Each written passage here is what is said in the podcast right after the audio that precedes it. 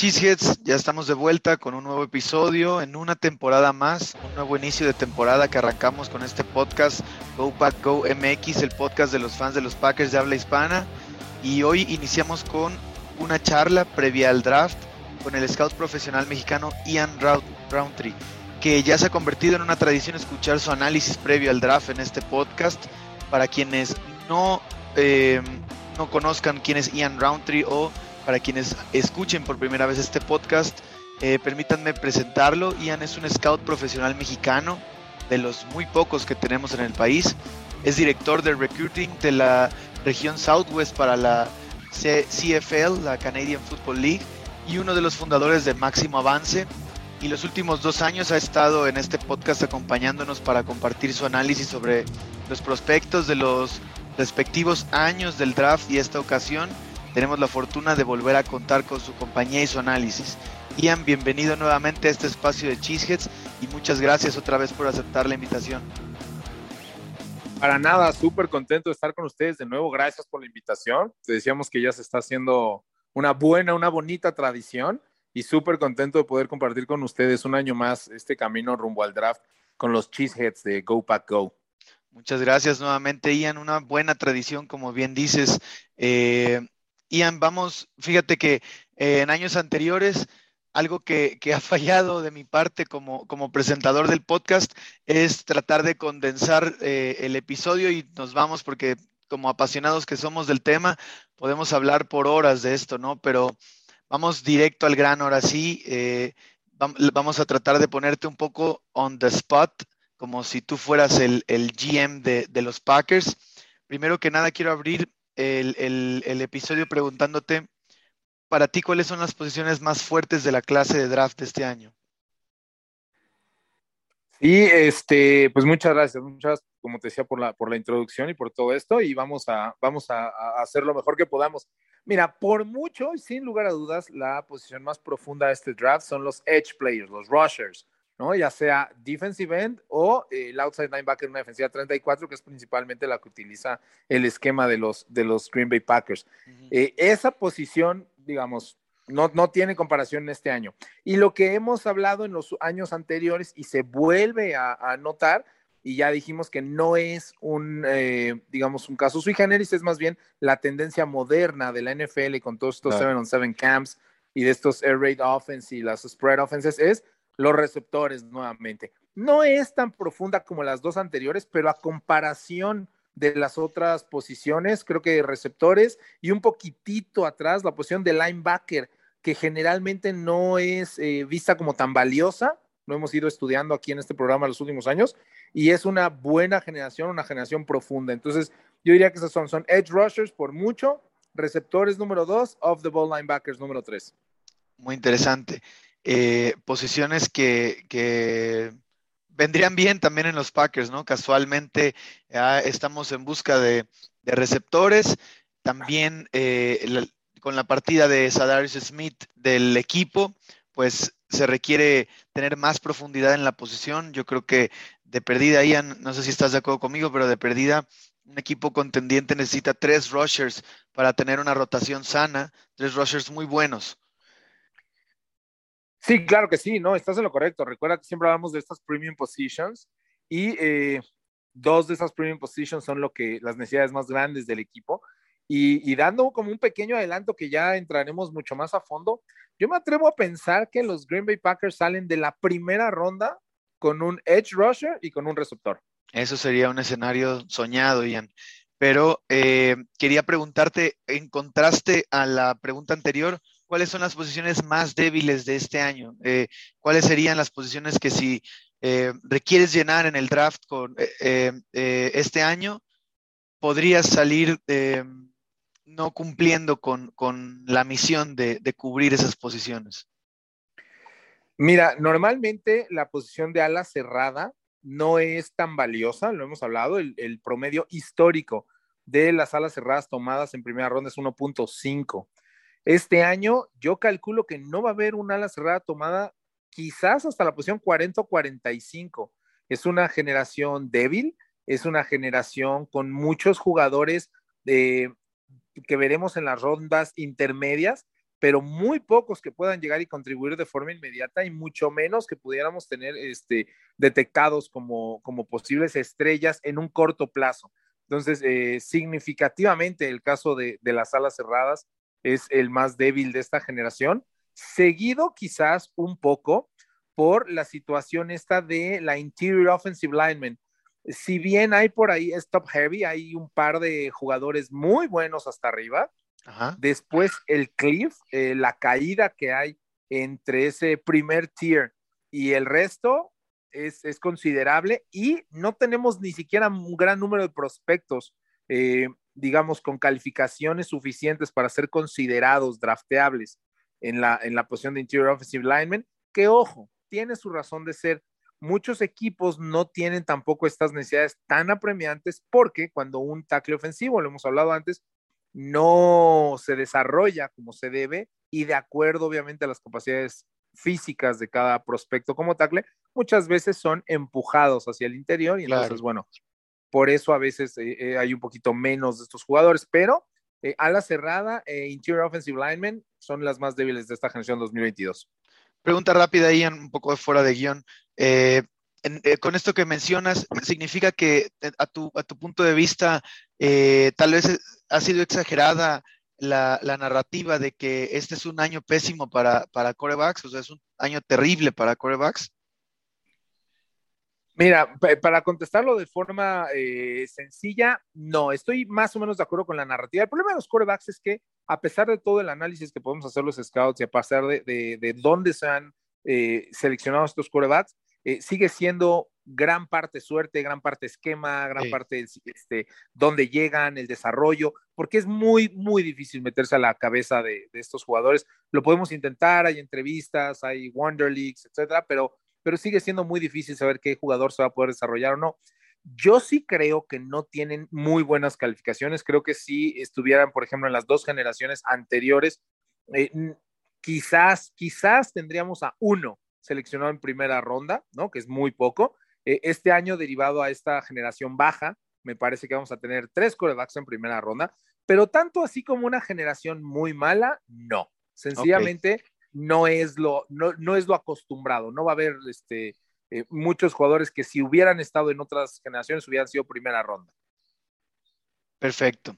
Ah, bien, estas preguntas han sido como introductorias para, el tema, Ian, porque obviamente lo que vamos a hablar aquí es acerca de los Packers, ¿no? Es em, cómo los Packers pueden eh, abordar este año del draft.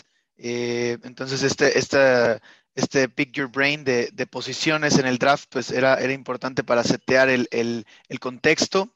Eh, yo quisiera decirte, Ian, que este año, a diferencia de los otros dos, creo en serio te lo digo, que tu, análisis y, tu, y la información que nos compartas aquí va a ser de enorme utilidad para mí, porque a diferencia de los dos años anteriores, la verdad confieso que he estado mucho más desapegado del draft que, en, muchos años de, ser fan de, la NFL. Eh, esta vez realmente sí no le he seguido casi nada. Mi información es muy básica, yo creo. Estoy eh, apenas básicamente informado de, los prospectos, de quién viene. Eh, no me he metido a detalle, digamos, por ejemplo, al top 100 y qué decir al top 200 de jugadores. Reconozco algunos nombres en algunas posiciones de interés, pero nada más porque, pues, confieso que no estoy muy, e, e, en este momento de mi vida no he estado muy emocionado con el exceso de información que provee el Draft Industrial Complex, la verdad, el, sacar, estamos en esa época de año, Ian, no sé si coincides en que, pues al no haber temporada y, lo único, la única fuente de información de NFL que tenemos es draft, eh, la sobre, la, saturación de información de draft a manera de, de, de entretenimiento más que de, de, informa, de, sí, más de entretenimiento que informativo, pues puede saturar al, al, al, espectador, ¿no? Ah, estamos inundados de mock drafts, estamos inundados de, de draft boards, de, big boards, del top 5 de cada posición, este, de, analistas de Twitter, ¿no? Todo esto está, está eh, plagado en este momento Internet como, fan de la NFL. Entonces, traté de mantenerme un poco al margen de eso porque ya también la sobresaturación no me estaba gustando. Y también he aprendido que, no debo clavarme con ningún prospecto. Eh, que yo diga, los Packers tienen que agarrar a este tipo sí o sí, o si no, eso, esa mentalidad yo ya no la tengo y, sugiero a los aficionados no tenerla porque más, más eh, seguido que, que, no, se les va a romper el corazón y esos jugadores van a terminar en Chicago o Minnesota. Entonces, es algo que yo ya dejé de hacer. Creo que la última vez que reaccioné negativamente a un pick de los Packers era, fue con Rashan Gary y hasta documentado en video está esa reacción. Entonces, eh, ¿y, qué, ¿y qué equivocado estaba? ¿no? Todos, la mayoría nos equivocamos. Eh, así que, ¿por qué? Porque Rashan Gary ha terminado siendo, se ha desarrollado en un jugador muy importante en nuestra defensa y que va a seguir siendo muy importante. Eh, todavía tiene, todavía no llega a su techo, me parece. Entonces, bueno, yo por eso ya trato de abordar el, tema del draft con, con, otra mentalidad, ¿no? Mucho más abierta, mucho más a, a, lo que también hemos hablado en este podcast, Ian, tú y yo, de que esto es un poco un juego de azar, un poco estás tirando, por más que puedas estudiar jugadores, terminas tirando dardos a, a la pared, ¿no? A ver si, si lo que seleccionaste termina pagando. Eh, y son inversiones, como, como también nos decías, ¿no? Inversiones en la bolsa, eh, tienes que comprar barato, vender caro, eh, desarrollar tus, tus, activos y, y, nunca terminas teniendo total certeza de qué es el activo que estás comprando, ¿no? Entonces, al final yo como fan trato de mantenerme con opiniones informadas o informarme lo más que pueda de, de estos procesos de draft y que sea lo que los expertos deciden, ¿no? Realmente no, no trato de ponerme en la postura de, de mm, Green Bay necesita seleccionar un este receptor en primera ronda sí o sí, porque si no, perdemos la ventana del Super Bowl o qué sé yo, ¿no? Que quien le pagan los millones por tomar las decisiones decida y en cuanto los jugadores son seleccionados, la verdad casi que yo estoy siempre all in con ellos, ¿no? Sean lo que sea, ya yo, yo, eh, son como de mi banda ya. Entonces, así es como he tratado de llevar el draft este año. Sí, como bien mencionas, este, lo mencionamos eh, también con los scouts, esto de no te enamores de ningún prospecto. Eso es básico, no te enamores de ningún prospecto. Eh, trata de, de, buscar todos los ángulos posibles a la solución del problema ¿no? No solo la necesidad, que es la situación como más fácil de analizar, ¿no? Este, nos faltan receptores, seguramente vamos a ir por receptor en la primera. No, hay muchos factores que influyen. Eh, desde luego la necesidad es importante, pero el mejor jugador eh, disponible, los contratos futuros, los, eh, picks anteriores que piensan ellos que se van a desarrollar. Entonces es un cúmulo de, de situaciones, de decisiones, de, pues que convergen, ¿no? En esos 10 eh, minutos de primera ronda para seleccionar al próximo integrante de, los Cheeseheads. Sí, y, es como, eh, se vale que, cada año tengas un, draft crush, pero que sepas que, no necesariamente va a terminar en tu equipo favorito, ¿no? O sea, te puede gustar mucho el prospecto, pero de, de ahí a que estés clavado con que, con que ese va a ser el, tiene que ser sí o sí el jugador para tu equipo. Es muy difícil, no, no todo está en sus manos, ¿no? Ciertamente, sobre todo, este, si no comenzamos además por hacer análisis eh, muy, muy profundo de los parámetros físicos y atléticos, de tiempo en, los, en el free con, de, los tiempos eh, de, insisto, de los cambios de dirección, de la agilidad, no solo de las 40 yardas, tomar en cuenta el, el RAS, ¿no? Tomar en cuenta muchos, muchos factores como para determinar qué jugadores están realmente en el radar de tu equipo. Este, no, no, no es solamente por, en base al tape.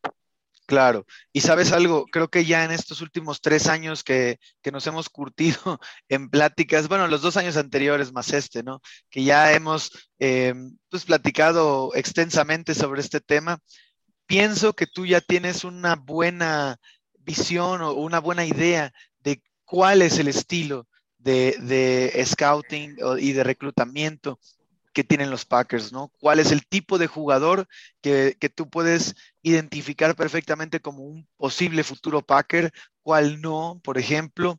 Eh, pienso, estoy asumiendo eso. ¿Tú cómo ves, Ian? ¿Cuáles son las características que los Packers buscan?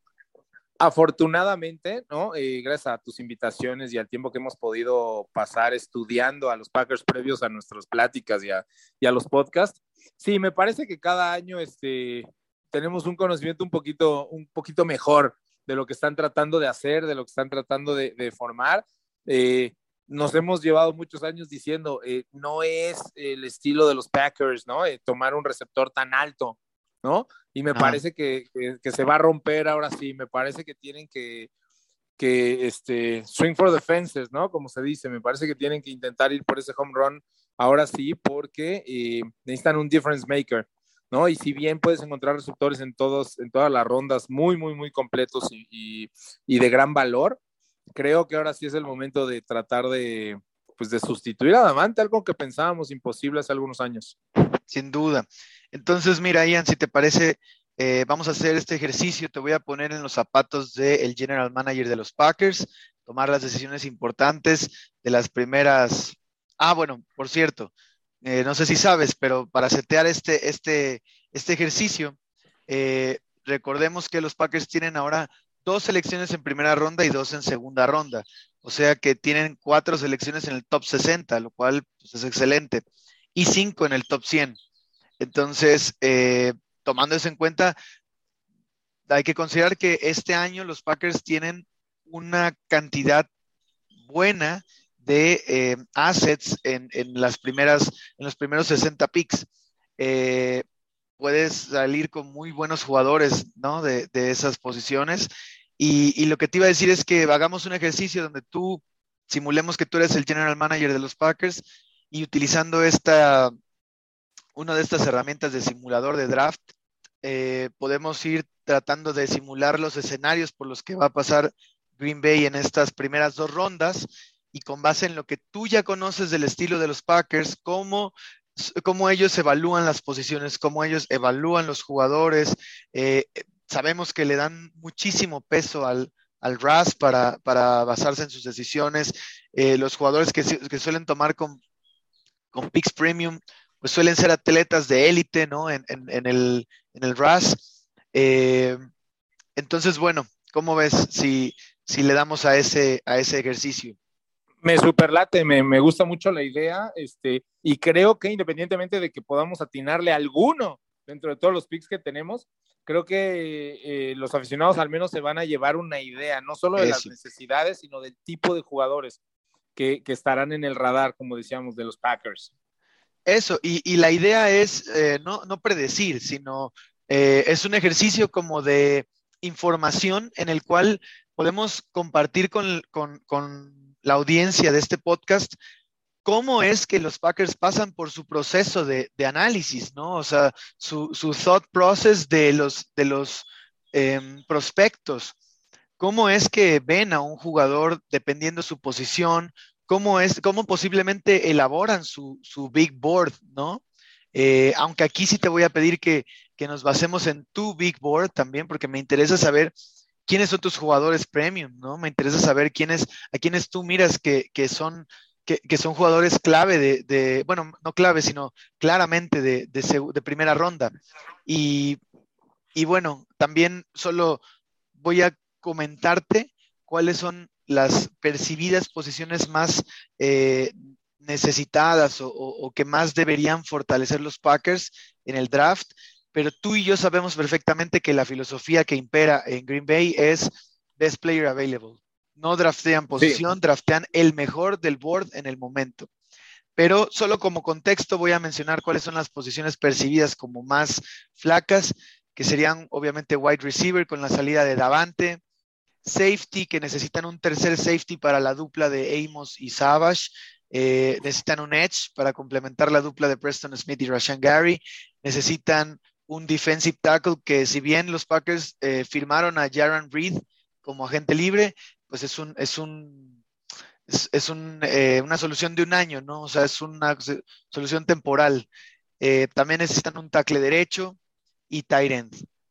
entonces, bueno, sin más, ¿estás listo para empezar el ejercicio del simulador?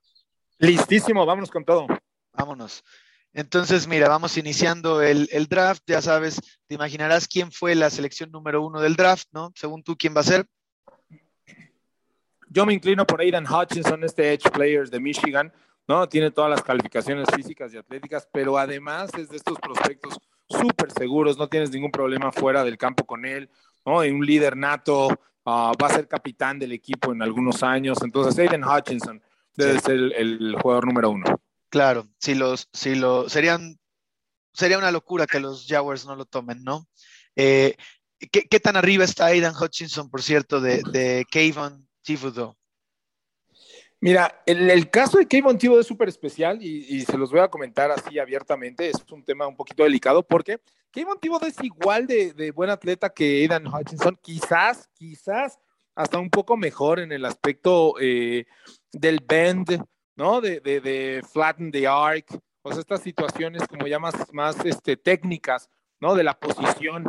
Eh, el problema que yo le veo a, a Kevin Thibodeau es que ha hecho no solo muchas declaraciones, sino su estilo de, de, juego y su estilo de preparación y el, digamos, el ambiente que él ha mantenido a lo largo de toda su carrera, no solo en, en Oregon, sino también en Oaks Christian High School, ahí en, en California. Eh, es de una persona que, si bien el fútbol americano es tremendamente importante para él y seguramente lo ama con todo su corazón, no es de estas personas que lo necesite o que viva, coma, respire y sueña al 100% de su día fútbol americano. Y si bien esa óptica no es que esté del todo bien, sí es lo que buscamos los gerentes generales. Queremos personas que estén comprometidas al 200% con el fútbol americano y parece ser, obviamente, eh, bueno, iba a decir, no tengo el honor de conocerlo, pero a Kevin Thibodeau sí lo conozco este, más o menos bien, he podido platicar con él este, algunas veces. Eh, no es la impresión que da, por así decirlo. Creo que es un jugador que tiene otros intereses y otros distractores, no negativos, obviamente, todos positivos, pero que podría hacer que eh, su corazón esté en determinado momento en otra parte. Entendido.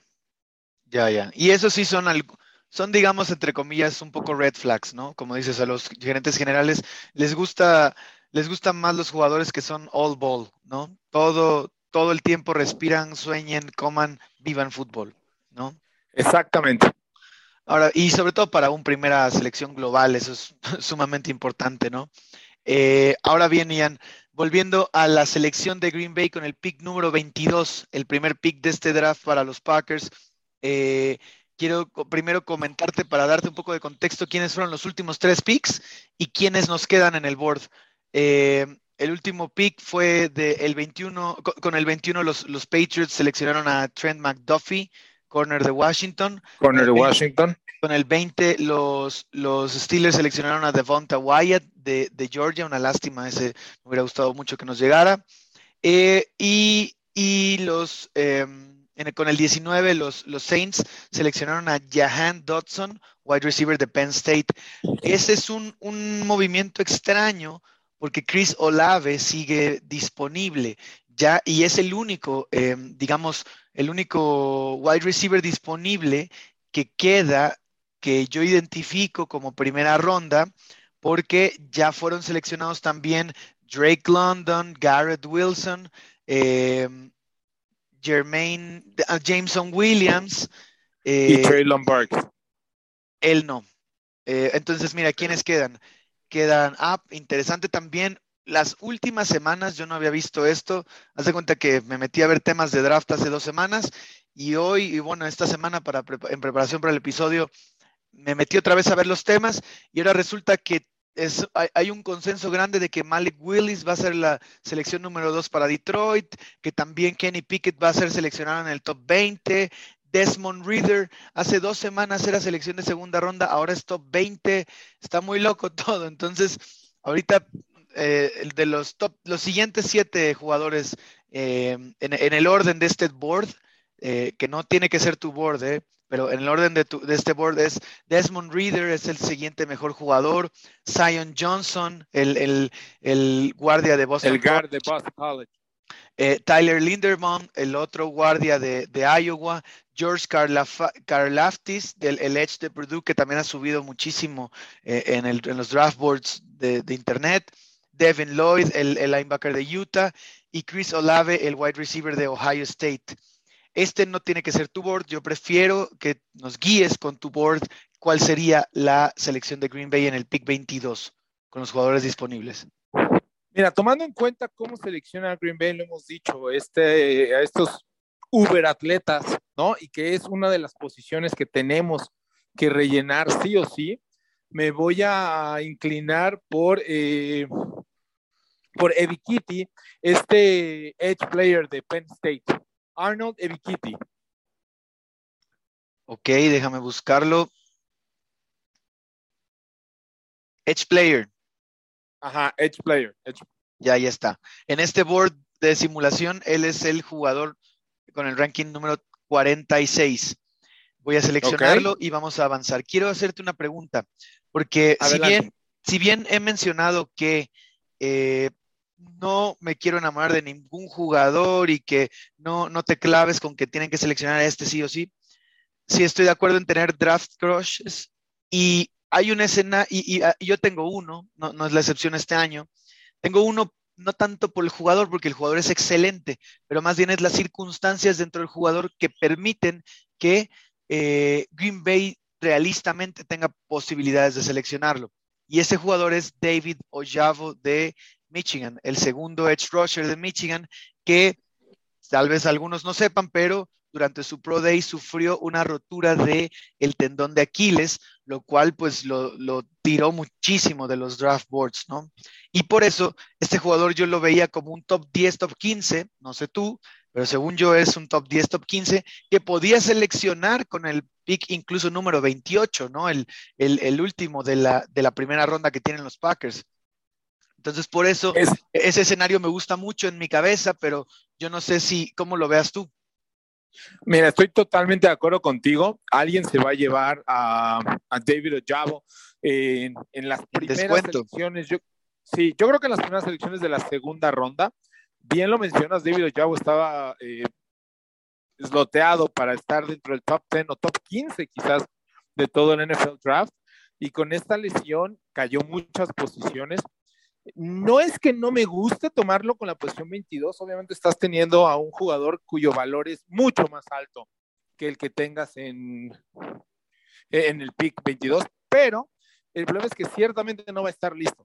O sea, es un jugador que no va a poder jugar casi este primer año. Estamos hablando de entre 6 y 9 meses de, de recuperación. Y el problema, además, insisto, con la lesión específica si bien todos esperamos que quede al 100% y no tengo ninguna duda al respecto, hay posiciones donde eh, la explosividad es más importante y Edge Player es una de ellas, ¿no? Este no es lo mismo que un liniero ofensivo, ¿no? O una ala cerrada eh, sufre esta lesión que un Edge Player que es básicamente el, arranque y su first step es lo más, eh, de lo más importante de su juego. Entonces, creo no que sea un gran riesgo para nada. Creo que va a acabar siendo una excelente selección donde quiera que se vaya.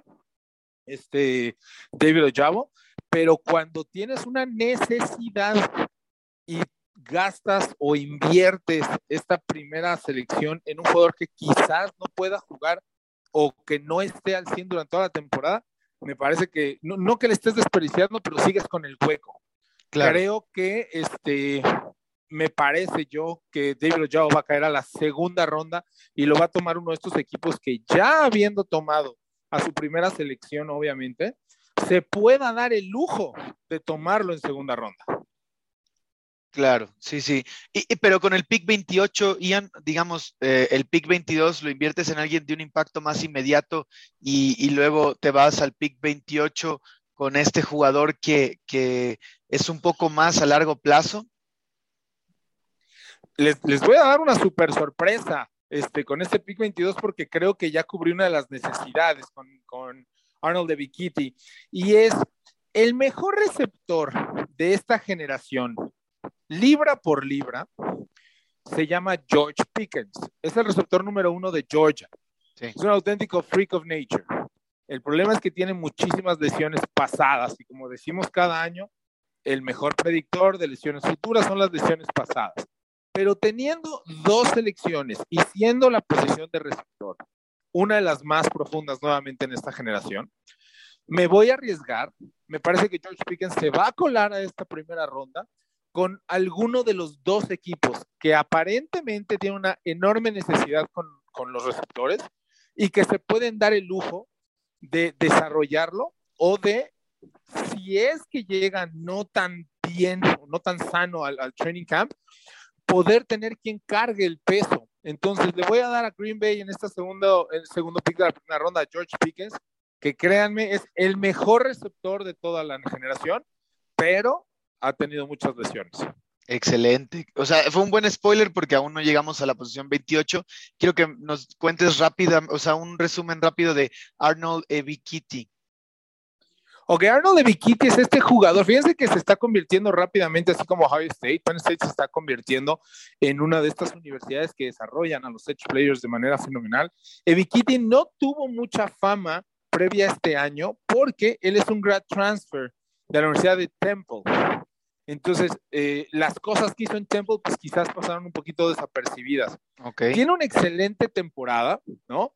Eh, si bien el linebacker en el que todos nos estábamos fijando el año pasado era esta Micah Parsons, que al menos en Penn State jugaba como, como off the ball linebacker, pero bueno, ya sabemos de lo que ha sido capaz ahí con, con los Cowboys. Sí. Y lo que, lo que tiene Vikiti es que no solo se desarrolló de manera excelente este último año con Penn State, sino que va al combine, realiza sus agility test y después de los números que pone y sacando el RAS que tú y yo conocemos muy bien, ¿no? El Relative Athletic Score, se vuela los draft boards, se impulsa de una manera impresionante, se piensa además que Vikiti es este jugador que está apenas rascando el techo de lo que podría ser y cuyas calificaciones físicas y atléticas están hasta arriba, obviamente muy valioso para el pick 22.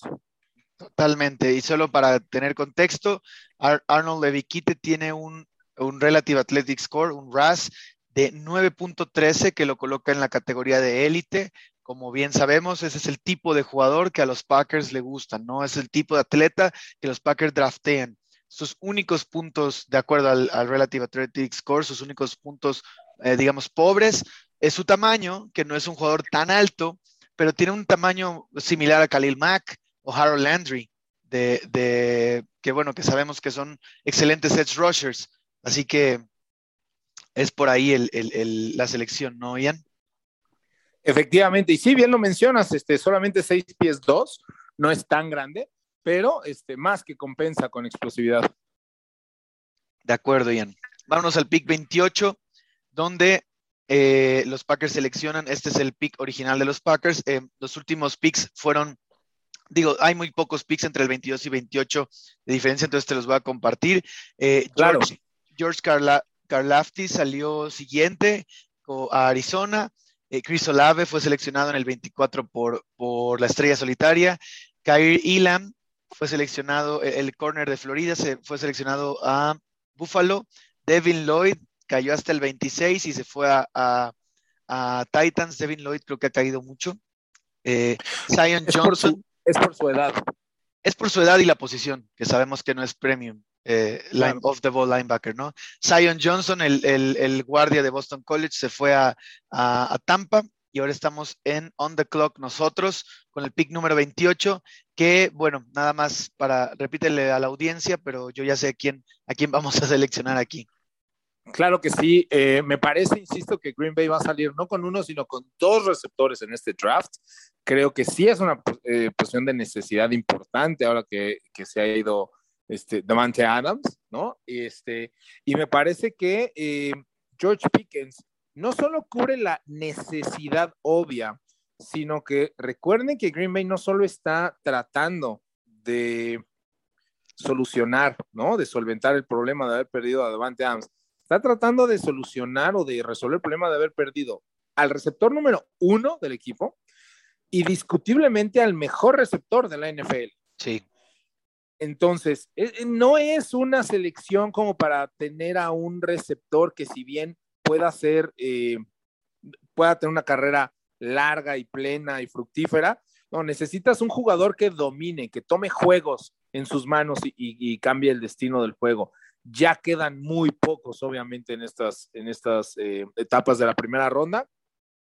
Por eso, como me mencionabas antes, a mí Chris Olave, a mí Chris Olave me encanta, pero no creo que tenga los arrestos físicos para ser un receptor número uno el día de hoy en la NFL, quizás jamás los tenga, ¿no? George Pickens es una selección ideal, e, e, insisto, para mí George Pickens se va a colar en la primera ronda por estos dos equipos que tienen la necesidad enorme de receptor como son Green Bay y Kansas y que necesitan un verdadero número uno. Entonces le estoy dando a George Pickens, este receptor de Georgia, 6 pies 3, 215 libras, eh, y es de lo más cercano que ha llegado a Megatron en las últimas temporadas. En serio, porque yo tengo un comentario ahí, ¿eh? eh antes de, avanzar, quiero hacerte dos preguntas. Bueno, una pregunta y un comentario. Primera pregunta. En el, en el draft board de este simulador, Traylon Burks, el wide receiver de Arkansas, está rankeado más alto que George Pickens. Tú claramente tienes a George Pickens rankeado más alto. ¿Por qué? Mira, el problema que le veo a Traylon Burks es que todas sus recepciones, todos sus números que están infladísimos y que obviamente lo hizo en una gran conferencia como es la SEC, sí. Eh, vienen de las mismas rutas, vienen de las mismas trayectorias. ¿Qué quiere decir esto? Que o lo juegas justamente como lo determinó jugar a Arkansas en la universidad, o no va a ser un jugador que pueda darte una gran producción en tu primer año. Tiene que desarrollar otros, otros eh, sistemas, ¿no? De juego, de, formas de ganar, le diríamos nosotros, ¿no? Eh, entonces eso le resta un poquito de valor a Trellenbergs. Y después cuando ves sus tiempos de agilidad en su Pro Day, ya empiezas a dudar que siendo de este tamaño, siendo grande, hay pocos jugadores, insisto, de esos tamaños que con calificaciones físicas y atléticas no tan impresionantes logran establecerse en la NFL. Entonces, como siempre hemos dicho, todos estos argumentos y todos estos análisis que, hacemos los scouts o que, o que, haces tú o que hacemos tú y yo el día de hoy, no significan que estos jugadores no vayan a ser buenos, productivos o que tengan carreras largas. Significa que es difícil ver un escenario donde en una primera ronda, con el capital de draft que tienes que invertir y con el dinero que acabas pagando a estos receptores, eh, sean esas las elecciones. Entonces, Traylon Burke está un poquito limitado todavía y este, no tiene muchas formas de ganar en la NFL y sus tiempos en su Pro Day no, no, me, no me encantan como para una primera ronda ya. Ya, y además eh, no, no tiene un RAS de élite y, George Pickens sí, sí tiene un, un RAS, un RAS de élite con 9.36. Eh, Exactamente. Sin embargo, en mi comentario y como que mi challenge, sobre todo por esta última cosa, porque ahorita dijiste algo muy bold, que fue lo más cercano a Megatron que hemos visto. Y aquí viene el challenge. Hay otro nombre que a los fans de los Packers, al, draft Twitter de los Packers, les encanta mencionar. Yo estoy también on board, o sea, si, si se logra conseguir este jugador, sería un acierto enorme, yo creo. Pero al ver su RAS tal cual, ahí sí veo más a un Megatron, no en nivel de competencia, pero sí en muchas características físicas y en números que puso. Y este freak of nature del que estoy hablando es Christian Watson. de North Dakota State. De North Dakota State, pero es un jugador que entiendo está mucho más proyectado a segunda ronda y creo imaginar que por eso no lo, no lo, eh, no te aventuraste a tomarlo en el 28, pero él no es más Megatron que George Pickens. Mira, te voy a decir qué me pasa con, con Watkins y que me gusta muchísimo. Estoy 100% seguro que no pasa de la segunda ronda. Bien lo mencionas, un freak of nature. Este, tiene un grave problema de, drops. Tiene drop issues. Y entonces, quizás dejándome llevar un poquito en esta parte que, que aún tengo como coach, ¿no? de hay cosas que, híjole, como que no puedes pasar por alto, ¿no? O sea, hay cosas que dices, bueno, a lo mejor no es tan esto, no es tan aquello, pero lo compensa con eso. Pero un receptor que no puede cachar, híjole, eso sí me cuesta trabajo. Sí, sí, sí, sí, sí, sin duda, sin duda. Este, Tiene porque además muy alto. Eso no lo sabía, porque además eh, el tema es que em, es muy completo en muchas otras cosas que, se le pide a un receptor moderno, ¿no? Eh, eh, por ejemplo, en el, en el esquema ofensivo de Green Bay es importante que, que los de, los 11 jugadores, 11 bloqueen, ¿no? Para eh, abrir espacios. Y Watson tiene eso muy bien, ¿no? Tiene, tiene, es un, es un receptor que es bueno bloqueando, pero, y es físico, no le, no le teme al contacto. Pero si no puede atrapar, de poco te sirve tener ahí alguien bloqueando, ¿no? La verdad. Sí, te digo que tiene drop rate issues y tiene otra situación ahí medio rara que cuando observas en el tape hace falta quizás analizar toda más a profundidad qué podría ser esta situación de pierde los balones en el aire. O sea, no es solo que no tengan manos naturales o que tenga un drop rate muy alto, que eso podría ser falta de concentración, quizás no es buena vista. O sea, hay muchas razones que seguramente los equipos analizarán al respecto cuando se sienten a hablar uno a uno con él. Pero en el tape da la impresión que pierde los balones en el aire, que, que, no, se, que no ubica bien el balón, que no ubica bien a, su coreback o que no ajusta, ¿no? Como decimos nosotros, ajusta no solo en el aire, sino ajusta la trayectoria propia para eh, conseguir las recepciones. A mí la verdad es que insisto, no tendría ningún empacho en dedicarle una segunda ronda, pero una primera ronda me parece muy caro. Sí, claro, me imagino. Listo, continuemos entonces con la segunda ronda, Ian, eh, en este ejercicio. Eh, nos vamos al pick número 53, ya corrió la simulación.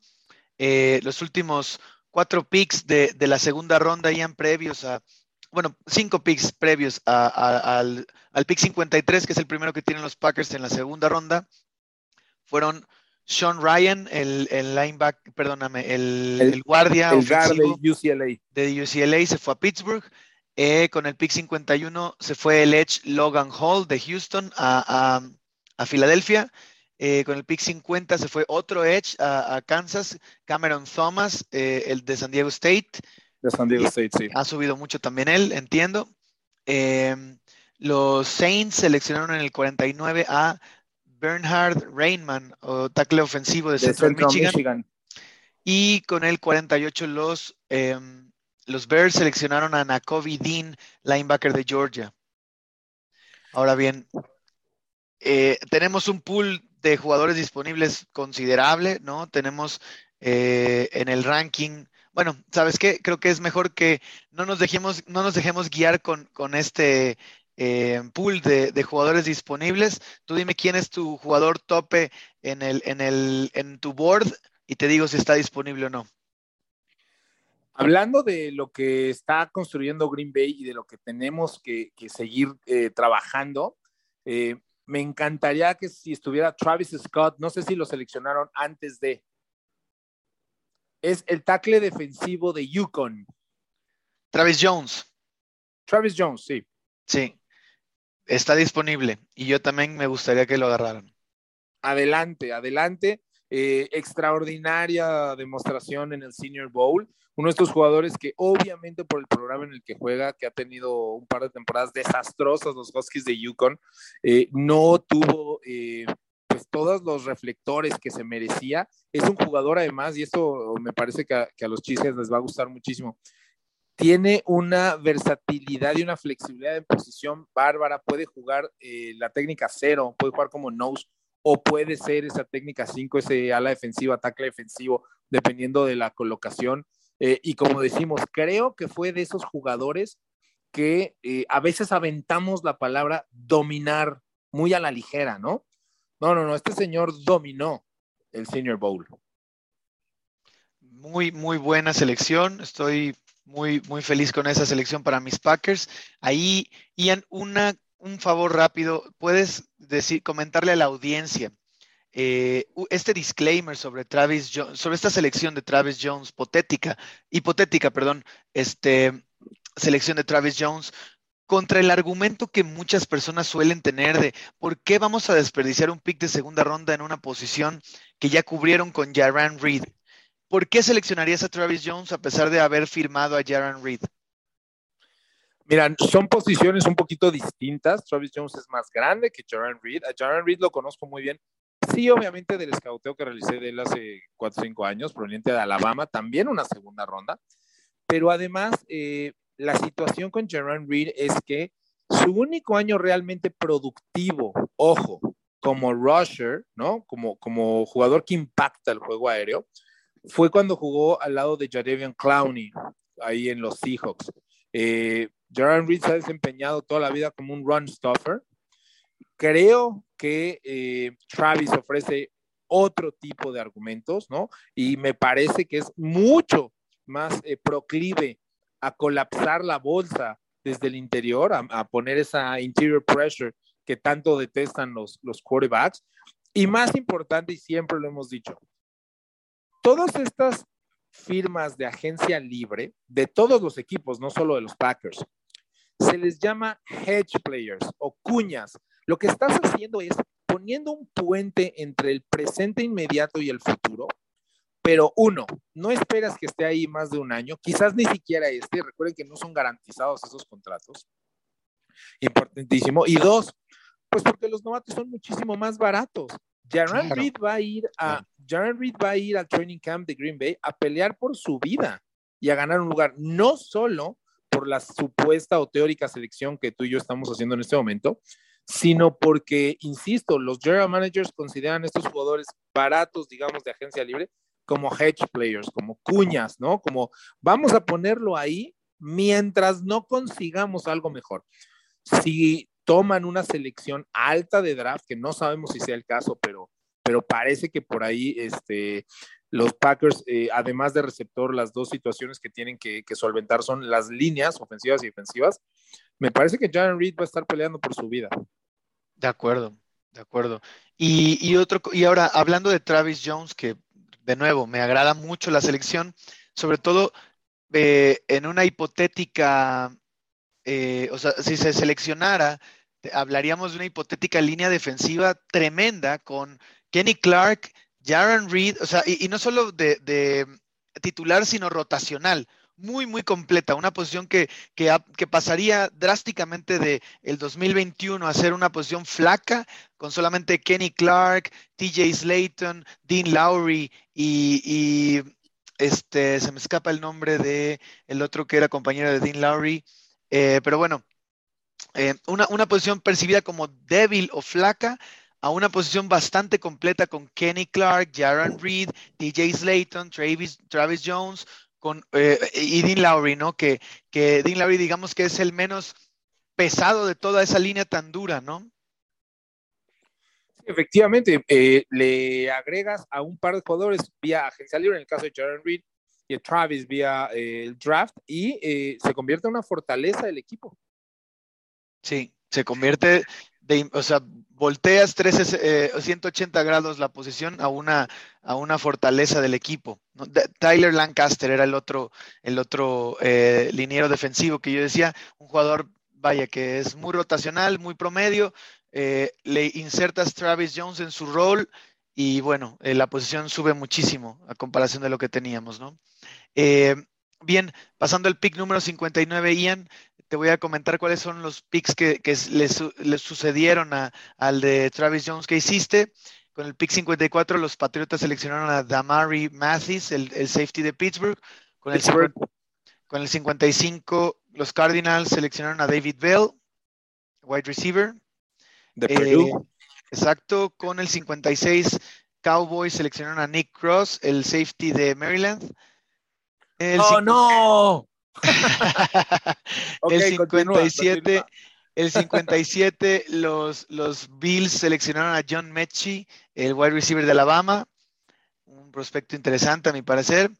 Eh, y con el 58 los Falcons seleccionaron a Quay Walker, el linebacker. De Georgia. Pick 59. Oye, estuvimos a punto de llevarnos a Nick Cross, ese safety de, de Maryland, que también es un súper, súper atleta. Este, me gustaba para, para los Packers, pero creo que eh, sin presionar el board y ahora que, que, el defensive back no está, no está del todo ahí, eh, me voy a inclinar por, por un liniero ofensivo. Um, no sé si ya salió Tyler Smith en, en ese mock.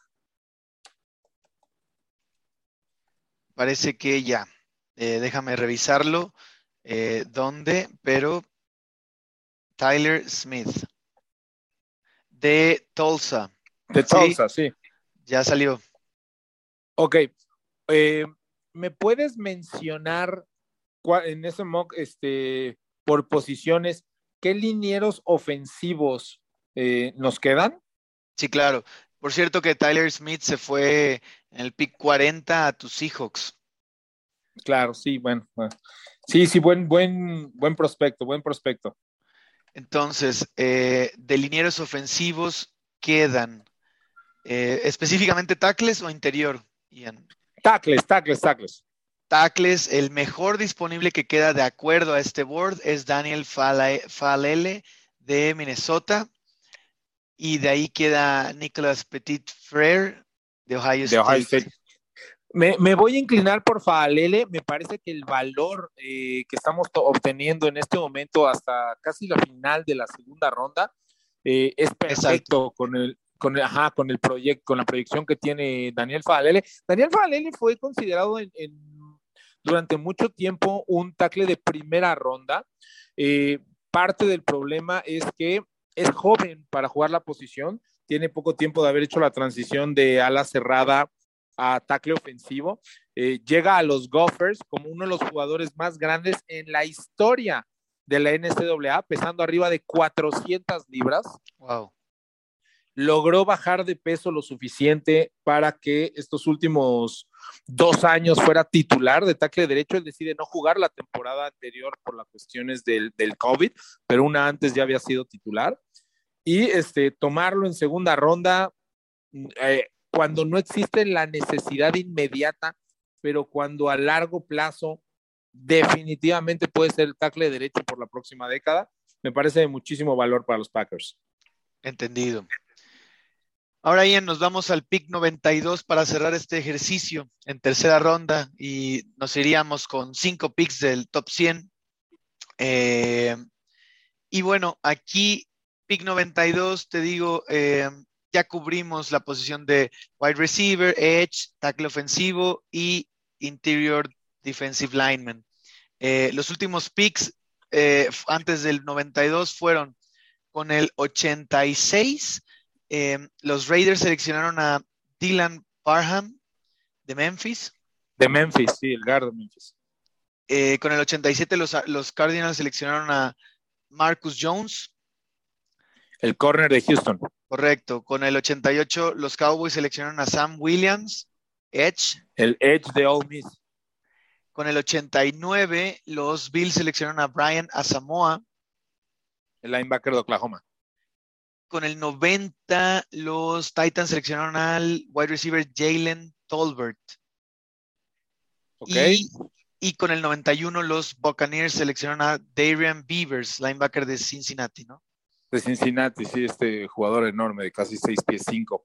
Este, eh, ya para estos, para estos eh, picks, obviamente, ¿no? Y de acuerdo a lo que tenemos como necesidades, por así decirlo, y tratando de unir necesidad con Best Player Available.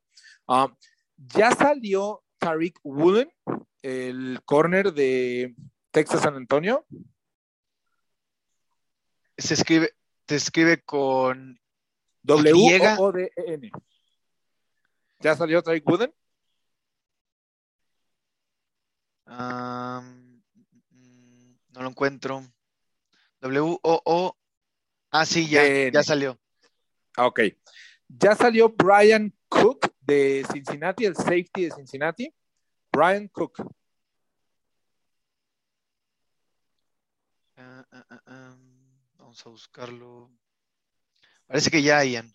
Brian. También, ok. Este, porque podríamos ir por Zion McCollum, pero, pero se me hace todavía un poquito, creo que podemos obtener más valor por él. Mira, te voy a decir quiénes son, quiénes son los que están aquí cercanos en el, en el ranking, o sea, porque hay jugadores que incluso eh, hay un jugador rankeado en el, con, la posición 69 y estamos en el pick 92. Eso supondría mucho, eso supondría mucho valor supuestamente, pero claro. Eh, Isaiah Likely, Tyrant de Coastal Carolina, sigue disponible. Cade Houghton, el Tyrant de Washington, sigue disponible. No, no es coincidencia que los Tyrants siguen sin ser tomados en este Exactamente. Este, Leo Chenal, el linebacker de Wisconsin, sigue disponible. Eh, ¿Sigue disponible hasta entonces? ¡Wow! Leo Chenal, sí. Eh, Troy Anderson, también linebacker de Montana State, disponible. Greg Dulcich, tight end de, UCLA, Sigue disponible. Sí, muchos tight ends disponibles eh, en este punto. Sí, y creo que se van a ir empujando hacia abajo, pero fíjate, durante muchos años, y lo hablamos, este, creo que fue una de las conversaciones más largas que hemos tenido tú y yo hace, en el draft de hace dos años, acerca de, Jordan Brooks, este linebacker que venía de Texas Tech. Que se terminó yendo a, en primera ronda. primera ronda, exactamente. Y creo que, como siempre lo decimos, que Green Bay es dos equipos que no invierte selecciones altas ni contrata en free agency linebackers eh, que comanden mucho dinero. Pero pensando que está ahí Leo Chenal y que está Anderson, eh, creo que por el estilo de juego de la defensiva de Green Bay, Leo Chenal sería mucho más productivo. Y cuando se atrevan ustedes a ver su RAS score de Leo Chenal, a mí me sorprende que está en este pick. Entonces, este, me parece idóneo para, para Packers tomar a Leo Chenal, este off the ball linebacker de Wisconsin. Ah, perfecto, perfecto. Eh, ahora, déjame buscar rápidamente. Troy Anderson, para empezar, es el número uno de, de, Relative Athletic Score. Eh, Exactamente, de Montana State. De Montana State. Pero el número dos es Leo Chenal. Y su Relative Athletic Score es una locura, es 1.99. Sí, te decía que, es impresionante, ¿no? Que, que en el mock, digo, obviamente es, es un simulador, ¿no? Este, pero, pero ahorita que mencionaste su nombre, y la selección de, de, Anderson también podría ser muy buena. Lo que pasa es que por la defensiva 34 que juega Green Bay y por las múltiples presiones, ¿no? Y los esquemas que maneja, Leo Chenan tiene muchísimos sacks, ¿no? Es un jugador que blitzea muy bien, mientras que Anderson sí no es más, es más off the ball eh, totalmente, ¿no? Es un sideline to sideline, great range, ¿no? Este, sure tackler, y aunque tiene un poco mejor este RAS, eh, Anderson, me, inclino por Leo ¿eh? se me hace una excelente decisión eh, en este simulador. Entonces, última selección de este ejercicio con Ian Roundtree, Leo Chenal de Wisconsin, que se ve poco probable, pero otra cosa que yo sí también le diría a toda la audiencia de este, de este podcast es jamás se, se crean esa idea o esa eh, jamás aseguren con toda certeza que un jugador no va a estar o que un prospecto no va a estar disponible en tal o cual eh, pick. ¿Estás de acuerdo, Ian? O sea, claro, así como no nos debemos de enamorar, ah, exacto, así como no nos debemos de enamorar de nadie, tampoco debemos de descartar que va a llegar a nosotros. Claro, o sea, porque es un volado, nunca sabes quién, a quién van a tomar o no. ¿no? ¿Estás de acuerdo? Y, y, por ejemplo, cuando e, ese tipo de, aseveraciones siempre pasan en primera ronda. Ah, es imposible que tal jugador llegue al pick 22 para cuando los Packers seleccionen ya no va a estar. No sabemos, ¿no? Hay otros 21 jugadores muy buenos que pueden seleccionar. ¿Por qué habría de estar este dentro de esos 21, ¿no? Y si, y si vemos corebacks empujando otras selecciones, otras posiciones, todavía más, ¿no? Exactamente. Siempre, y esto recordémoslo bien, siempre los trades son comandados por corebacks. Obviamente no el 100% de las veces, pero la gran mayoría de las veces, específicamente en primera ronda. Es muy difícil, muy difícil que se haga un trade en primera ronda que no sea por un coreback. Entonces, eh, me parece incluso, eh, saliéndonos un poquitito del tema, pero para que nos den, eh, nos dé más esperanza aún para los fanáticos de Green Bay, el hecho de el trade que hizo Nuevo Orleans con Filadelfia. Ese iba a decir yo. Hace escasa semana. Eh, no es, en mi opinión, para que los Saints tengan dos selecciones en los teams. Es decir, el jugador que Nuevo Orleans pudiese llegar a tomar en el número 16, muy probablemente iba a estar ahí también en el número 18. O sea, dieron demasiado como para pensar que se van a quedar puestos en el 16 y tomar, escoger el 16 y 18. Para mí, con esta unión de picks en primera ronda 16 y 18, les alcanza hasta para llegar al número 5. Me parece que este pick eh, grita coreback para los Santos de Nueva Orleans y eso hace, como bien mencionas, que los jugadores empiecen a ser empujados hacia atrás y te lleguen jugadores que quizás no esperabas que estuvieran ahí. Claro, sí, yo también pensaba eso. Aunque fíjate, eh, ¿tú no crees que, que, los Saints puedan agarrar a, a, Kenny Pickett con el 16? Sí, podría ser, podría ser. Yo creo que veremos o no un trade si es que el jugador previo a Kenny Pickett, que en este caso sería Malik Willis, sale antes o no. Como bien decimos, los quarterbacks son empujados hacia arriba. ¿Qué pasa si Malik Willis es tomado en número dos, como, como hay algunas personas que lo aseguran para Detroit? Pues todos los que quieren al segundo quarterback, en este caso Pickett, tendrían, tendrían que moverse y subir. ¿Qué pasa si ese no es el caso y Malik Willis sigue cayendo y cae, por ejemplo, digamos, al número 12 o 13? Entonces, Kenny Pickett perfectamente caería hasta el 16. Claro, claro, sí, sí. O sea, mucho este, Detroit tiene en sus manos, ¿no? Si tú fueras Detroit, ¿draftearías a Willis? ¿A Malik Willis? No, fíjate, no, no, no, no. Yo, yo me esperaría al, draft 2023. Siento que eh, hay pocos equipos que realmente necesitan draftear a un coreback como necesidad. Obviamente, a muchos les gustaría, pero como necesidad creo que hay pocos. Es decir, Washington obviamente necesita un coreback del futuro, pero te puedes quedar con un gap de un año con Carson Wentz, sobre todo después de lo que diste para el trade. Um, el caso de los Seahawks, ¿no? Obviamente necesitan coreback los Seahawks, pero con Drew Locke y con Gino Smith, que por cierto, Gino Smith es el titular hoy en día, no es Drew Locke, ¿no? Ha sido nombrado Gino Smith y con los seis juegos de titular que tuvo que jugar el año pasado por Russell Wilson, para mí es la misma situación que se dio antes de seleccionar a Russell Wilson contra Tavares Jackson.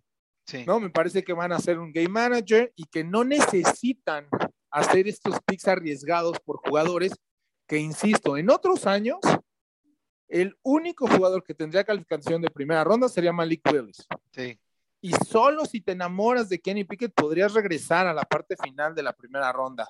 ¿No? Pero ni Matt Solo por el cinco años. Solo por la opción de quinto año, que valdría la pena. Ciertamente. Entonces, ni Matt Corral ni Desmond Reader serían una primera selección en otras generaciones. Entonces, es difícil ver que, arriesgues tanto por jugadores que, tal vez no lo valgan. ¿no? Entonces, por eso creo yo que todo depende de dónde se empiezan a ir los quarterbacks para ver si Nuevo Orleans necesita subir o no por, por Pickett o quizás es por Reader en su caso, o quizás por Matt Corral, pero todo depende de dónde sale de Malik Willis. Si Malik Willis cae, entonces puedes quedar en el 16 y tomarlo. Si Malik Willis sale muy temprano, tienes que subir en el board para tomar al que tú buscas. Sí, y, yo creo que, o sea, siendo honesto con Detroit, o sea, esto es, esto que esta plática que acabamos de decir, de que acabamos de, que acabas de decirnos es el por qué los equipos que draftean Best Player Available son mejores que los equipos que draftean por necesidad. Detroit necesita talento en su roster, no ir desesperadamente por el coreback, ¿no? Pueden esperar al siguiente año un coreback mejor, porque realmente Malik Willis no les va a hacer pelear, vaya, en el año uno, nada muy relevante, ¿no? Realmente. Exactamente, y como bien mencionas, si el próximo año a lo mejor no tienes la selección número 2 del draft, ¿no? A lo mejor tienes la selección número 9, digamos, ¿no? Pero el próximo año viene CJ Stroud, el próximo año viene Bryce Young, el próximo año viene Will Levis de Kentucky.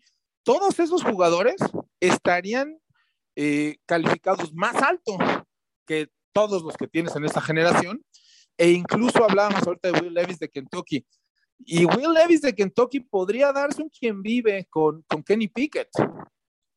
Quizás más alto Levis. Entonces, si el próximo año no escoges en dos, pero escoges en nueve, te puedes quedar en tu lugar, seleccionar a Will Levis, que sería el quarterback número tres en este momento el próximo año, y aún así tener un mejor jugador y no tener que gastar draft capital. De acuerdo. Ian, última pregunta con respecto al draft de los Packers. ¿Tú nuevamente poniéndote on the spot del, gerente general, ¿tú qué harías realistamente ya fuera de esta simulación que hicimos? Eh, ¿Qué harías con los picks 22 y 28? ¿Te quedas, eh, puesto en, esos, en, esos, en esas elecciones y eliges dos jugadores en primera ronda o eh, tomando en cuenta el contexto de Green Bay, los cambias alguno, cambias los dos para tratar de subir 22 y 28 para tratar de subir lo más que puedas por alguien. ¿Qué harías tú? Mira, yo no soy muy, eh, muy fanático eh, de, de, trade up. Creo que necesitas estar totalmente seguro que hay un jugador que te cambia totalmente la fisonomía del equipo. Lo hablamos año tras año. Green Bay va a ser contendiente, si no al Super Bowl, al menos a eh, juegos divisionales en playoffs, año con año, mientras tengan a uno de los dos mejores quarterbacks de la NFL el día de hoy, ¿no? Sería este, obviamente Rodgers, y Mahomes. Entonces, a pesar de que sí hay huecos, a pesar de que necesitas eh, reforzar en varias líneas, sí estás a un par de jugadores este, estrellas, digamos, ¿no? De poder lograrlo. No tiene caso empaquetar las, las selecciones a menos que estés 100% seguro que es ese el jugador.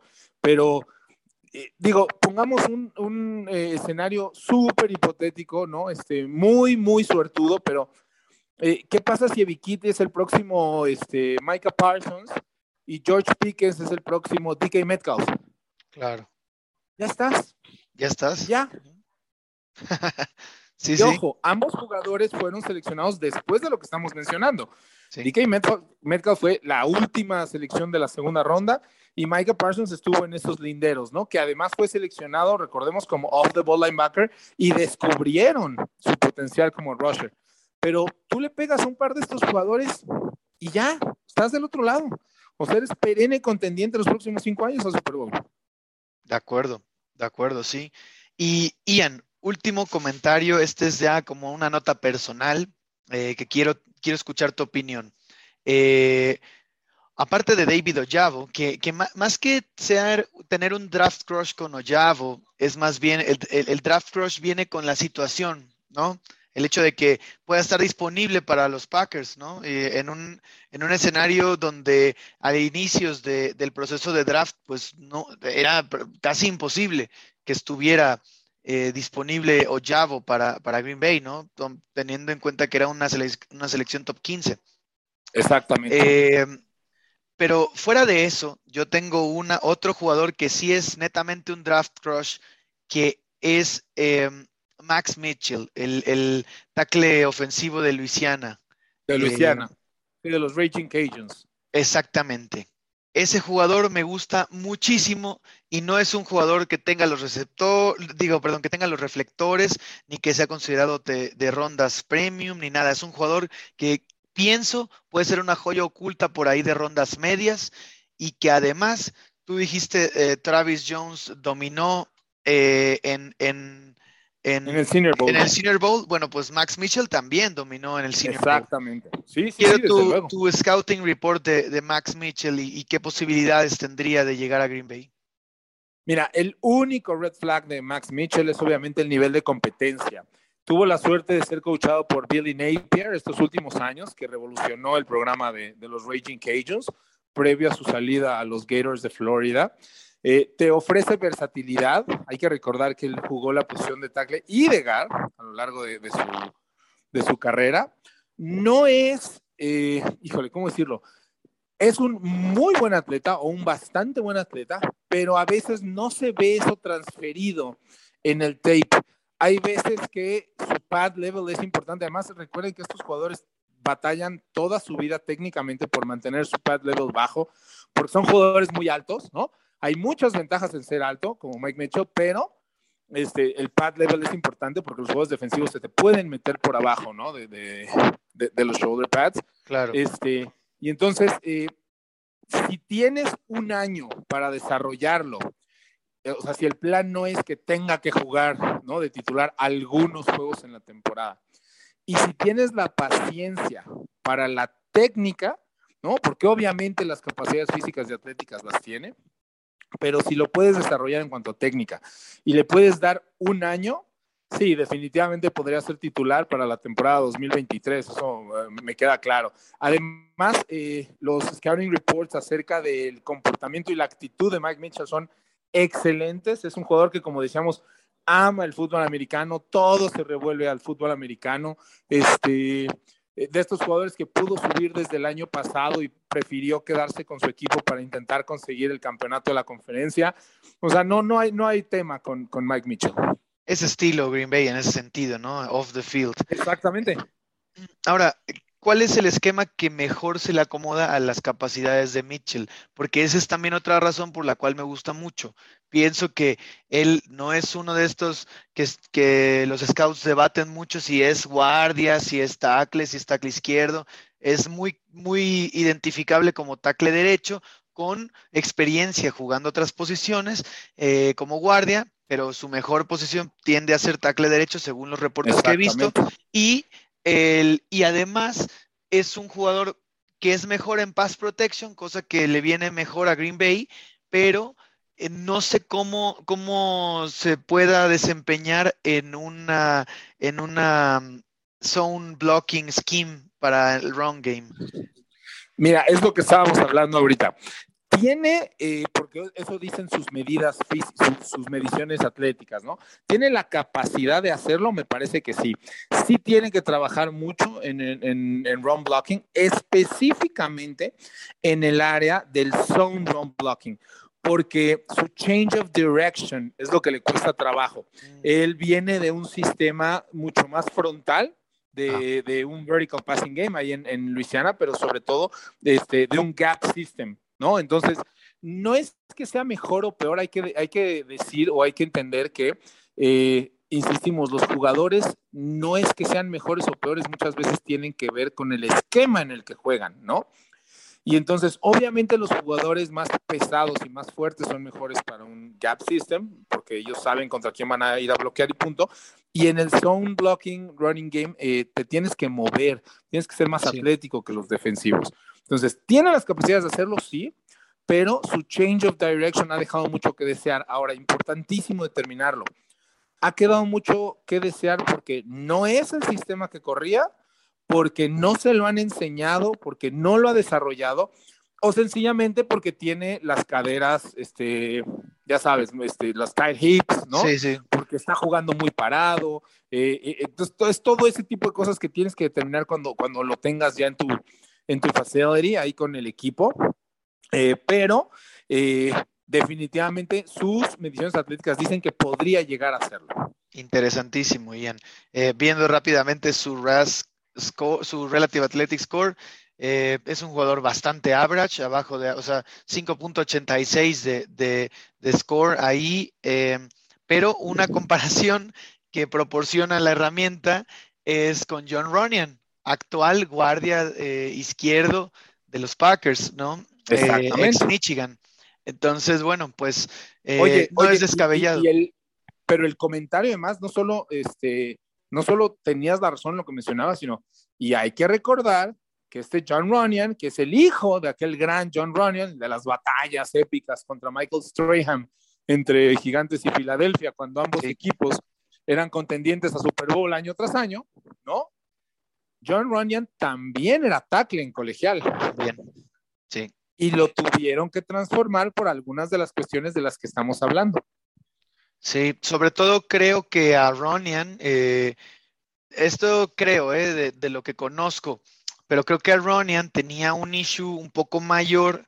Eh, no, no, debo verlo para comparar con, con, con Max Mitchell, pero me parece que el issue mayor que tienen Ah, no, ya viendo la comparación, tienen los mismos issues que son este el tamaño del brazo. El tamaño del brazo de ambos es, es bajo, y, pero Ronian tiene un, brazo más largo, poquito más largo que, que Max Mitchell. Eh, el brazo de, de Ronian mide 34, ¿qué son? ¿Pulgadas 100? pulgadas, y el de Max Mitchell mide 33.5 pulgadas. Entonces, bueno, eso, eso puede, puede ahí afectar, ¿no? También eh, creo que, que Ronian tiene un... De Ronian no se conocía mucho el, el, el three cone drill, pero el three de, de, Max Mitchell sí es bastante malo. Pero bueno, no quiere decir que a Ron, o sea, un, un ejemplo como Ronian, no quiere decir que es un jugador que, que aunque tal vez no estaba completamente listo para destacar en el sistema de sound blocking, este, no puedas desarrollarlo en eso, ¿no? No puedas eh, entrenar con él para que llegue a ser un buen, eh, un buen bloqueador por zona para el juego terrestre. Exactamente, y sobre todo, este, como ya lo mencionamos en el caso de Ronian, ¿no? Recuerden que estos eh, jugadores se ven beneficiados en ese sentido específico del zone blocking game en pasarse de tackle a guard porque las distancias son más cortas. Exactamente. Entonces, este podría ser el mismo camino de Mitchell. O sea, no lo sabemos porque no lo hemos podido ver cómo se desarrolla en el sistema de Green Bay. A lo mejor es extraordinario para el, el, eh, el zone block running game y, entonces estamos como buscándole este, de más, ¿no? Overthinking it. Pero no lo vamos a saber hasta que esté ahí. Pero en el hipotético caso que llegara a Green Bay, este, esa sería la onda, ¿no? Este, ver si tiene este, cambios de dirección y esta capacidad de envolver, de, de, de hacer el, el, bloqueo vital en el zone blocking game, ¿no? Este, que se basa básicamente, ¿no? En, en estas dos carreras, la, la llamada zona, ¿no? O inside zone, y la llamada stretch, que es la zona hasta afuera, ¿no? Y donde el bloqueo importante, obviamente, es el del último tackle de ese lado, ¿no? El poder sellar ese hueco. Ahora, Ian, eh, muchas gracias por ese análisis de, de Max Mitchell, mi, mi, draft crush de este año. Eh, vamos a recapitular los picks que hiciste, ¿no? Como general manager de los Packers, eh, en el mock draft que, que corrimos, las elecciones de, de, Ian Roundtree para los Packers fueron con el pick 22, el Edge de Penn State, Arnold Kitty, con el pick 28, el wide receiver de Georgia, George Pickens, con el pick 53, el, el liniero defensivo de Yukon, Travis Jones, pick 59, el tackle ofensivo de Minnesota, Daniel Falele, y con el pick 92, sorpresivamente ahí disponible, Leo Chenal, eh, linebacker de Wisconsin. Eh, ¿cómo, ¿cómo, ves estas elecciones para Green Bay, Ian? Obviamente tú las lo más, lo más importante es lo que platicábamos tú y yo, este, ya con varios años de experiencia haciendo este ejercicio y, y, y en la plática previa de hoy, este, las capacidades físico-atléticas de una generación así, vamos, ¿no? Este, se van por el cielo. O sea, los atletas que empiezan o que llegan este año en esta hipotética generación a los Packers de Green Bay los ponen con una de las defensivas más atléticas, más rápidas que han tenido en los últimos años. Creo que no solo eh, pones en ese lugar de, relativa necesidad, ¿no? Y donde se conjunta con el best player available, sino hablando ya específicamente de, de los picks que dijimos de, de la velocidad de Leo Chenal, de Vikiti, de desde luego de, de, de, George Pickens como receptor número uno, ¿no? Este, creo que basados en el modelo atlético que manejan los Packers, se vuelven a catapultar hacia, hacia hacer una, obviamente un equipo completo, pero una defensa tremendamente rápida y agresiva. Ahora, eh, por ejemplo, Daniel Falele, eh, lo que hablábamos, también tiene ¿Cómo, cómo embona con este, con este esquema ofensivo, Ian? Daniel Valele lo que tenemos que tomar en cuenta es la evolución o el cambio que ha realizado en su cuerpo y en sus capacidades a lo largo de este tiempo. Todavía muy joven, proveniente de, de las Netherlands, ¿no? de los Países Bajos, Daniel Falele llega a Estados Unidos a jugar su último año de, de high school, después es eh, seleccionado, bueno, reclutado por Minnesota, por los Golden Gophers, ¿no? Por, por PJ Fleck, este, este famoso coach. Y cada temporada ha reducido medidas, insistimos, llegado, llegó pensando arriba a las 400 libras. Tiene una altura similar a la de nuestros compatriotas que se encuentran tratando de quedarse en los training camps del NFL, ¿no? Este, 6 pies 8, ¿no? Ahorita andamos ya en las 360, 370 libras. Eh, una con textura similar, una complexión similar a lo que, a lo que vimos con Mekai Beckton de los Jets ¿no? el año pasado. Sí, sí, sí. Y que, si, y que si logra seguir manteniéndose en peso, ni siquiera reducirlo, porque van a aumentar de músculo llegando al NFL, pero seguir manteniéndose y seguir desarrollando su nivel de fútbol, insistimos, solo jugó un año de high school, solo jugó tres años de colegial y no, solo, solo, no solamente jugó solo tres años, sino que tuvo que parar un año por la pandemia. Sea, es un jugador que ha jugado en toda su vida cuatro años de fútbol americano. Entonces el cielo podría ser el límite y lo que siempre decimos, no se puede coachar ese tamaño, no se puede coachar esa, esos cambios de dirección, no se puede coachar esos pies, ¿no? La, la, velocidad que ha tenido para ser un tackle titular en el Big Ten, pesando 6 pies 9 a los 21 años, ¿no? Casi 380 libras, o sea, no, o sea, vamos, tienes que intentarlo. Oye, Ian, pero Daniel Falele es un senior o salió como undergrad? No, este, no se le considera senior, insisto, porque no jugó esa última temporada de la pandemia. Ahora, en edad, pues sí es de la edad de los seniors, ¿no? O sea, no se graduó porque no le contabilizó en su elegibilidad el año de, de pandemia. Entendido. Ok. Pues creo que estos picks son excelentes. También creo que Daniel Falele, por lo que mencionas eh, y, lo que ahorita leí de, el momento de seleccionarlo, supuestamente su proyección, eh, la mejor proyección que tiene es para ser tackle derecho en la NFL, así que es algo que viene bastante bien a Green Bay. Ahorita ese, ese puesto está vacante, aunque creo que cuando que cuando Elton Jenkins eh, se recupere de su lesión, no, no, es una lesión menor, sabemos cuánto tiempo le tomó a David Bakhtiari recuperarse, pero bueno, si, si Elton Jenkins se logra recuperarse de su, lesión, de su lesión de rodilla, creo que ese puesto está para él, ¿no? El tackle derecho. Pero, ¿A ti te gusta Elton Jenkins más de tackle derecho? No, eh, mira, Elton Jenkins, el problema con él, eh, la versatilidad que tiene es su, don y su maldición. ¿Por qué? Porque si lo casas con una posición, pierdes el valor de, la flexibilidad que te da. Eh, pero si no lo casas con una posición, eh, pues no puedes desarrollarlo al 100 en, ninguna. Eh, lo que sí es que la posición donde más valor puede aportar ahora es tackle derecho, creo yo, porque los Packers cortaron a Billy Turner los Packers cortaron a Billy Turner y, tienen cubiertas las otras posiciones que, él juega, ¿no? Como guardia izquierdo y centro incluso. Entonces, pienso que ahí es donde más valor puede aportar y también eh, es donde mejor le van a pagar. Sí, claro. No, no, mira, el, análisis es correcto al 100%. Mi estudio al respecto sería, y obviamente tú conoces mucho más lo, el depth chart de, de Green Bay, de lo que pueden tratar de hacer pero mi scouteo, mi, mi pro scouting, me dice que Elton Jenkins puede ser el pro como centro. Para mí, Elton Jenkins en la posición de centro es impresionante. Sí, pero también ha sido el pro como, como guardia, Ian. Entonces, sabes que al final de cuentas, eh, bueno, el tiempo lo dirá Ian, pero yo pienso que Elton Jenkins es tan bueno que podría ser All Pro en guardia eh, centro y quizás tackle derecho.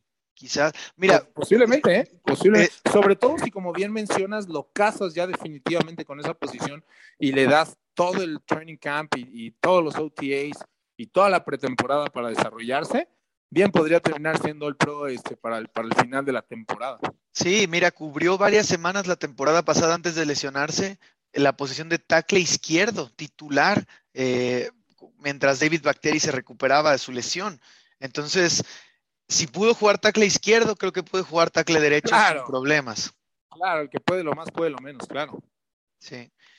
Pues Ian, muchísimas gracias nuevamente por tu tiempo y todo tu, todos tus análisis que muy amablemente compartes con nosotros ya cada año de manera a manera de tradición. Ya es tradición. sí, sí, y muy buena, como dijiste. Esperamos poder contar contigo nuevamente en el futuro. Claro que sí, muchísimas gracias nuevamente por, por, la invitación. Este, te lo digo año con año, no lo digo de dientes para afuera. Eh, el, tiempo que tú pasas y la dedicación que le pones, sí, obviamente a, Green Bay, pero, pero en este caso al draft, al NCAA, este, la gente no, eh, desafortunadamente en México hay pocos fanáticos del NCAA, ¿no? Entonces, este, la gente no se mete en los prospectos y a pesar de que, como dijiste como disclaimer, Notice, este, este año quizás no te has clavado tanto. Definitivamente tu conocimiento este, al respecto de los, de los eh, prospectos, de los jugadores y de las elegibilidades y de las medidas y de los RAS y de los tiempos y los measurements hacen de esta una conversación muy, muy, muy, muy disfrutable.